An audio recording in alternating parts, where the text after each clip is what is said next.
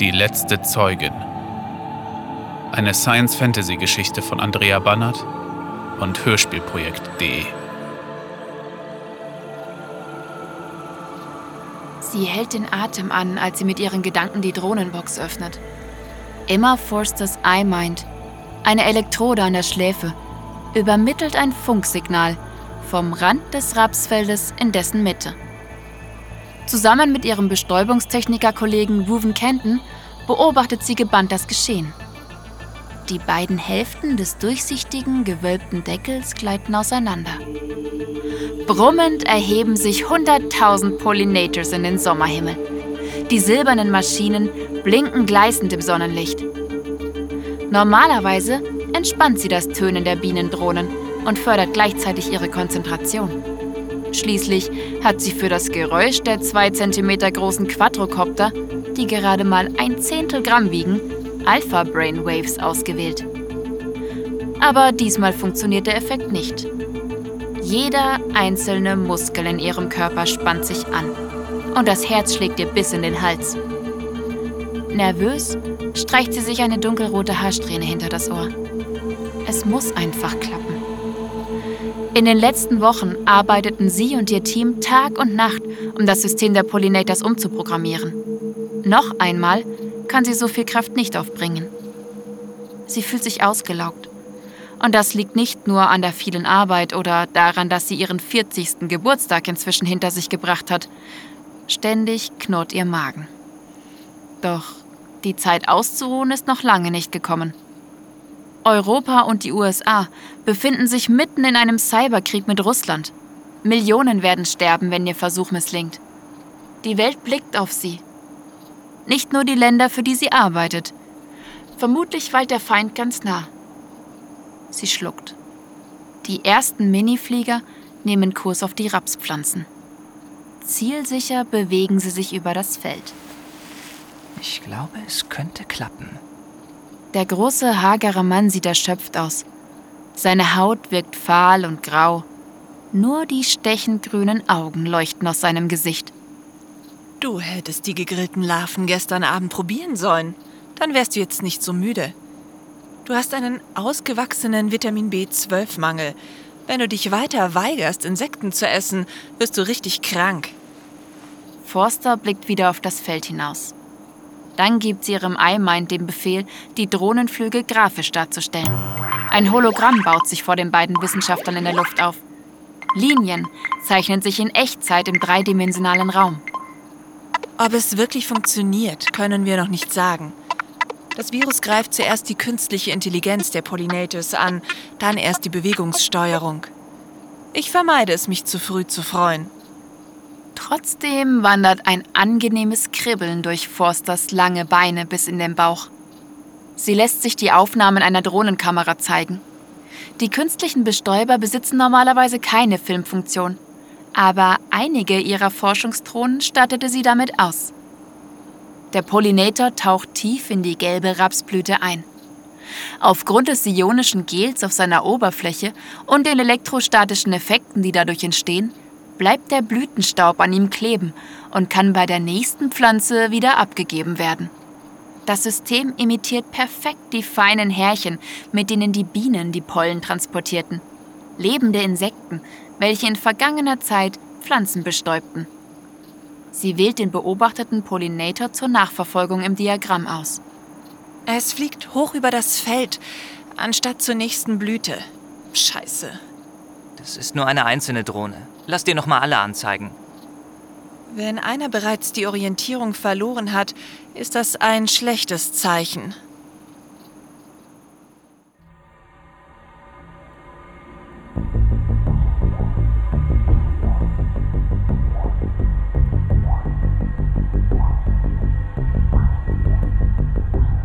Gut versteckt kauert Naoma West im Rapsfeld. Das 15-jährige Mädchen mit dem blonden Pferdeschwanz versteht es perfekt, sich zu verbergen. Ihr Leben lang musste sie vor anderen weglaufen, um ihr Geheimnis zu bewahren. Sie besitzt eine rätselhafte Gabe und das macht sie zur Außenseiterin. Nervös verlagert Naoma ihr Gewicht von einem Bein auf das andere. Diesmal wird sie nicht unsichtbar bleiben. Über ihr dröhnen viele tausend Pollinators. Die Drohnen interessieren sie nicht. Sie wünscht sich die Maschinen wieder vom Himmel, wie in den vergangenen Monaten.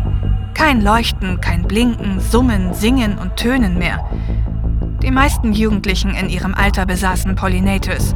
Je schriller die Farbe, je ausgefallener das Geräusch, das sie produzieren, desto angesagter. Ein Virus der Russen brachte die künstlichen Bestäuber zum Absturz und die Nahrungsmittelversorgung brach zusammen. Obst, Gurken und Tomaten verschwanden aus dem Angebot der Internethändler.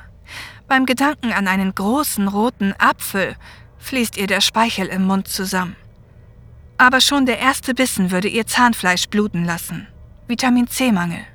Die weltweite Früchteernte ging um 23 Prozent zurück.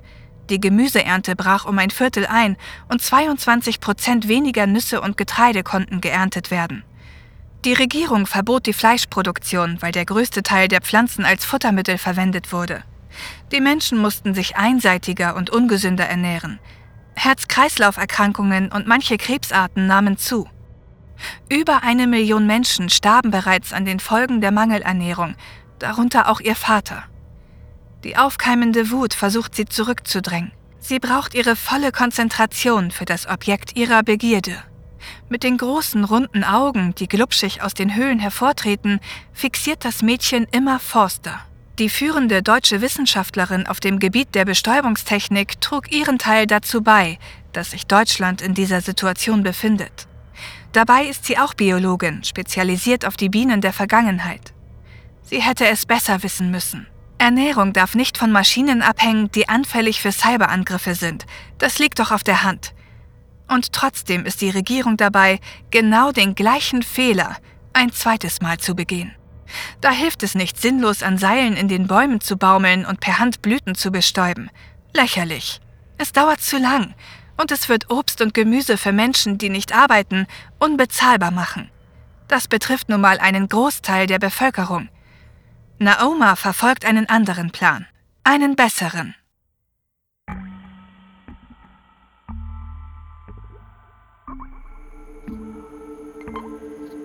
Das letzte bisschen Hoffnung weicht aus Emma Forsters Körper, als der Pollinator, dessen Flug sie monitort, im wilden Zickzack über die gelben Pflanzen saust und dann genau dieselbe Blüte wieder anfliegt, in die er bereits gekrochen war.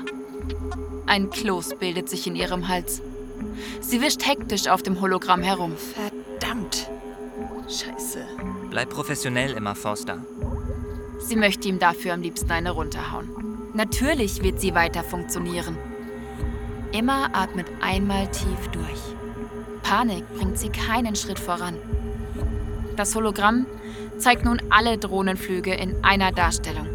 Ein wildes Durcheinander von Linien. Wir müssen erst sicher sein, bevor wir das Ergebnis des Freiland-Experiments melden. Ich lasse alle Punkte rot markieren, wo sich ein Pollinator wiederholt längere Zeit aufgehalten hat. Arbeiten die Quadrocopter richtig, wissen sie durch künstliche Intelligenz, welche Blüten noch nicht angeflogen wurden. Die Bienen schafften es in der Vergangenheit mit gerade einmal 960.000 Neuronen, aus denen die Natur ein komplexes Minigehirn gezaubert hatte, eine verblüffende Orientierungsleistung auf ihren ausgedehnten Sammelflügen hinzulegen. Die entscheidende Programmierung der Pollinators tüftelte sie während ihrer Doktorarbeit mit aus. Immer Forster ist stolz darauf, dass es innerhalb kürzester Zeit gelang, die Eigenschaften der Bienen so gut nachzubauen, als es darauf ankam. Obwohl die Entwicklung von Bestäubungsrobotern weit in die Vergangenheit zurückreichte. Erste Versuche unternahmen Forscher bereits in den 2010er Jahren, aber sie scheiterten allesamt. Damals hatte das Bienensterben bereits begonnen. Die Hälfte der über 500 Wildbienenarten in Deutschland stand auf der roten Liste. Hummeln, Mauerbienen, Pelzbienen, Hosenbienen und Co. fanden nicht mehr genug Nahrung.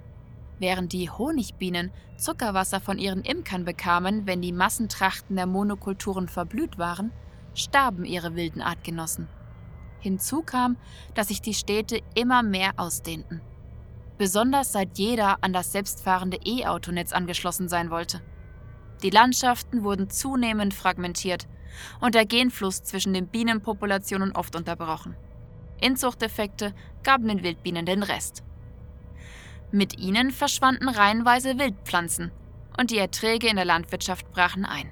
Denn Wildbienen arbeiteten extrem effizient.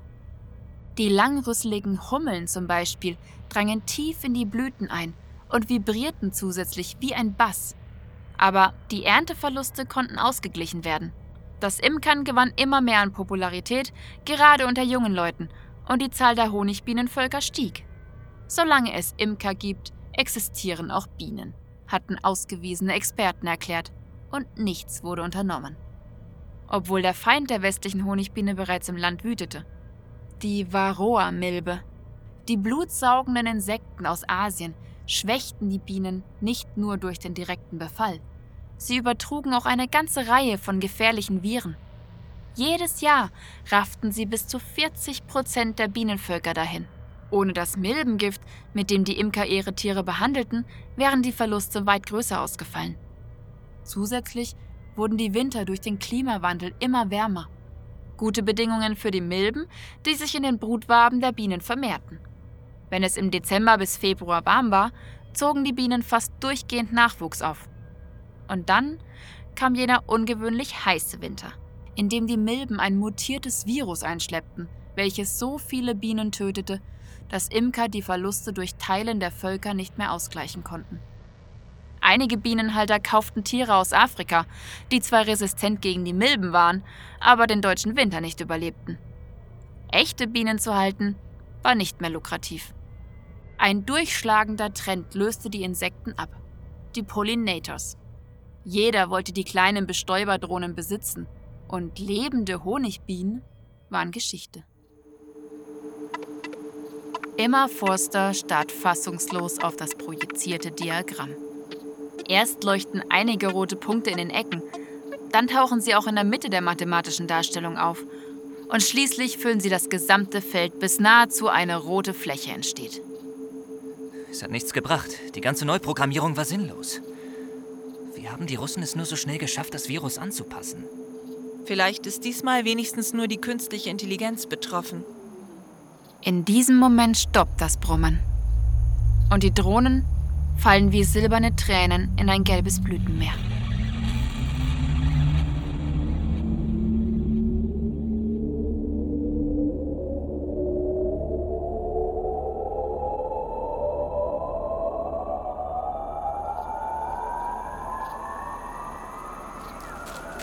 Das ist der richtige Moment, denkt Naoma West und läuft los.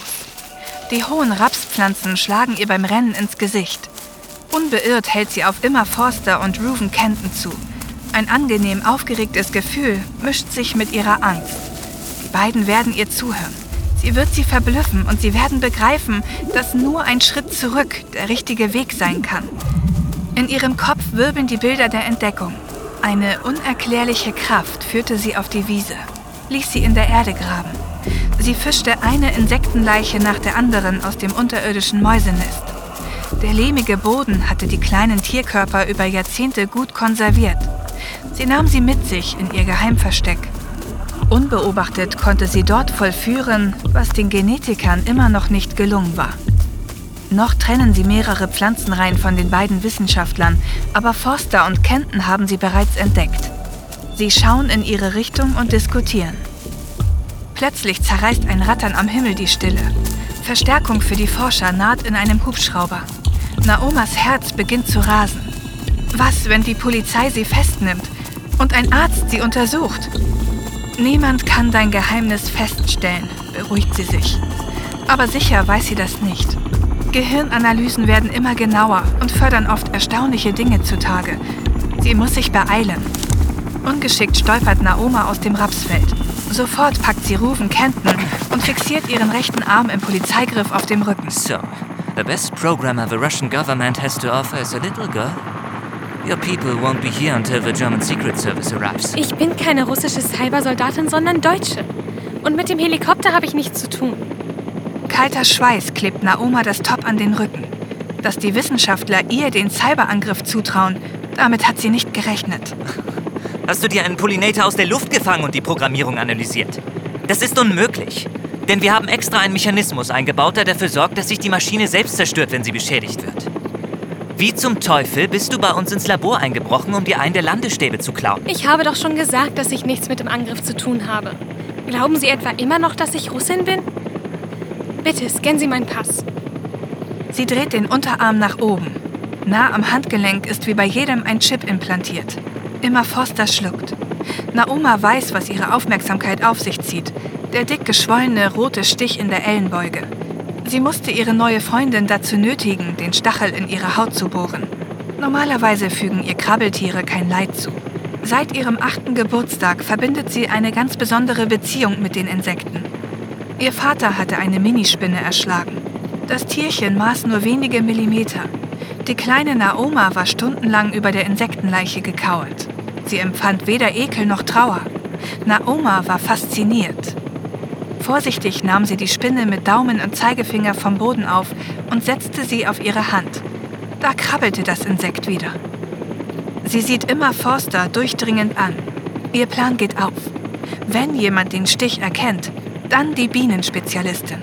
Aber Forster sagt nichts und checkt Naomas persönliche Daten mit dem iMind. Es stimmt, sie hat einen deutschen Pass. Aber wer fliegt dann in dem Hubschrauber? Er war schon da, bevor wir den Geheimdienst informiert haben. Hören Sie mir bitte zu. Ich kenne eine Möglichkeit, die Nahrungsmittelproduktion wieder unabhängig von Cyberangriffen zu machen. Sie beide haben großen Einfluss auf die Regierung und auf die Landwirtschaft. Sie können helfen, diesen Weg zu ebnen. Dann verrate, worum es genau geht und verschwende nicht unsere Zeit. Der Hubschrauber befindet sich nun fast über ihnen. In diesem Moment fällt ein Schuss. Kenton schreit laut auf. Er presst die Hand auf die Schulter und stöhnt weinerlich. Das Blut quillt zwischen seinen Fingern hindurch und rinnt am Handgelenk nach unten. Wir werden angegriffen. Wahrscheinlich von den Russen. Vermutlich hat immer Forster dafür gesorgt, dass diese Information über das iMind den Geheimdienst erreicht. Das E-Auto der beiden Wissenschaftler steht in Richtung Hubschrauber. Naoma springt in das Rapsfeld. Forster kommt mit Kenton im Schlepptau hinterher. Wo ist das, was du uns zeigen willst? Hier? Vielleicht sind die Russen gar nicht hinter uns her, sondern hinter dir. Es ist nicht hier. Die wollen Sie. Schließlich sind Sie vermutlich die Einzige, die die Pollinators in absehbarer Zeit wieder flott kriegen könnte. Erneut fällt ein Schuss. Ein zweiter. Panisch sieht Naoma zum Himmel. Den Helikopter kann sie nicht ausmachen. Sie setzt an, loszusprinten. Weglaufen gehört zu den Dingen, die sie besonders gut beherrscht. Sie ist kein Teamplayer. Aber jetzt hält sie ein Gedanke zurück. Nochmal wird Forster sie nicht so nah an sich ranlassen. Sie hat diese eine Chance. Ich habe gerade eine Gedanken-Short-Message erhalten, dass Hilfe da ist. Aber wir müssen einmal quer durch das Feld. Sie geben uns Feuerschutz. Na los, beeilen wir uns. Ein Schussgewitter ertönt. Naoma hilft Forster, Kenton zu stützen. Sie hat nicht erwartet, dass der Mann so schwer ist, obwohl er selbst mithilft. Aber er kann seine Beine nicht mehr richtig sortieren und stolpert vor sich hin. Mit den Händen biegt Naoma die Pflanzen zur Seite und zerrt den Verletzten weiter. Die Schüsse in der Ferne ebben nicht ab. Naoma saugt die Luft stoßweise ein und bläst sie wieder aus. Ihre Muskeln beginnen zu zittern. Langsam geht ihr die Kraft aus. Sie setzt dazu an, um fünf Sekunden Pause zu bitten, als sie zwei silberne E-Flights im Sonnenlicht glänzen sieht. Mehrere Sanitäter springen aus dem ersten Gefährt und kümmern sich um den Verletzten. Auf einmal raschelt es hinter Naoma im Feld. Sie wirbelt herum. Bewaffnete Soldaten in Uniform stürzen auf sie zu. Schnell! Während Kenton bereits abtransportiert wird, klettern Forster und Naoma in das zweite Flugschiff. Die Tür schließt sich gerade noch rechtzeitig. Der Schuss des vordersten Soldaten trifft auf Metall. Fliegen Sie los! Das Schiff setzt sich in Bewegung und saust davon. Eine Weile schweigen sich die beiden Frauen an. Schließlich beendet Forster das Hologramm, das sie vor sich aufgebaut hatte. Ihre Gesichtszüge entspannen sich. Aber Naoma steht weiter unter Strom. Darf ich Ihnen jetzt etwas Wichtiges zeigen? In Ordnung, wenn es nicht zu lange dauert. Das wird es nicht. Außenbezirk. Street 135Y.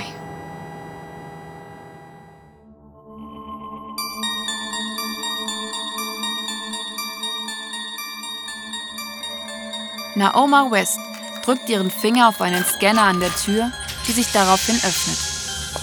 Immer Forster folgt dem seltsamen Mädchen eine steile Treppe hinunter in den Keller. Sie ahnt, was sie erwartet, auch wenn es ihr unmöglich erscheint. Auf einer ansonsten leeren Laborbank steht ein Behälter voller Erde. Obwohl sie nicht glaubt, dass er die Lösung ihrer Probleme birgt, pocht ihr Herz, als sie näher tritt. Sie hört ein leises Summen. Eine Seite des Terrariums ist abgedeckt. Mit einer theatralischen Geste schiebt Naoma das Plastik nach oben. Forster beugt ihren Oberkörper nahe an die Scheibe heran. Schwarze, haarige Tierchen mit zwei gelben Querbinden und einer weißen Hinterleibsspitze wuseln in den Gängen umher. Dunkle Erdhummeln. Sie waren einst die größte Art der zu den Wildbienen gehörigen Hummeln. Ein angenehmer Schauer läuft immer Forster über den Rücken. Das Mädchen öffnet den Deckel und holt mit der bloßen Hand ein besonders großes Exemplar heraus. Es misst fast drei Zentimeter und dürfte die Königin sein. Das Mädchen sieht die Erdhummel auf ihrer Hand mit glühendem Blick an. Vorsicht, sie wird dich stechen. Die Hummeln tun mir nichts. Ich bin ihre Herrin. Wieso hat bisher niemand sonst entdeckt, dass noch Wildbienen existieren? Die haben nicht richtig geguckt. Hm. Wie viele Tiere sind das? 100. Ich habe bereits einige nachgezüchtet. Selbst wenn eine weitere Population, vielleicht sogar eine zusätzliche Art auftaucht und sich die Bienen züchten lassen und Imker wieder lebende Insekten halten, werden sie die Welternährung nicht sichern, denkt Forster. Aber vielleicht können Wildbienen die Arbeit der Pollinators ergänzen. Trotzdem wird sie Drohnen in einer völlig neuen Computersprache programmieren. Einer, die das russische Virus so schnell nicht mehr infizieren kann. Schließlich schreitet das Insektensterben voran. Und niemand weiß, ob es sich stoppen lässt. Das ist nicht viel. Naoma sieht sie mit ihren Glubschaugen verzweifelt an. Aber es ist ein Anfang.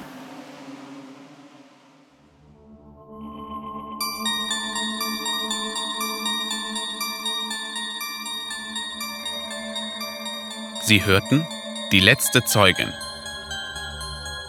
Die Sprecher und ihre Rollen. Erzählerin 1 Sabrina Scherer. Erzählerin 2 Nadine Most. Naoma West Jasmin Kurz. Ruven Kenton Marvin Kopp. Emma Forster Andrea Bannert.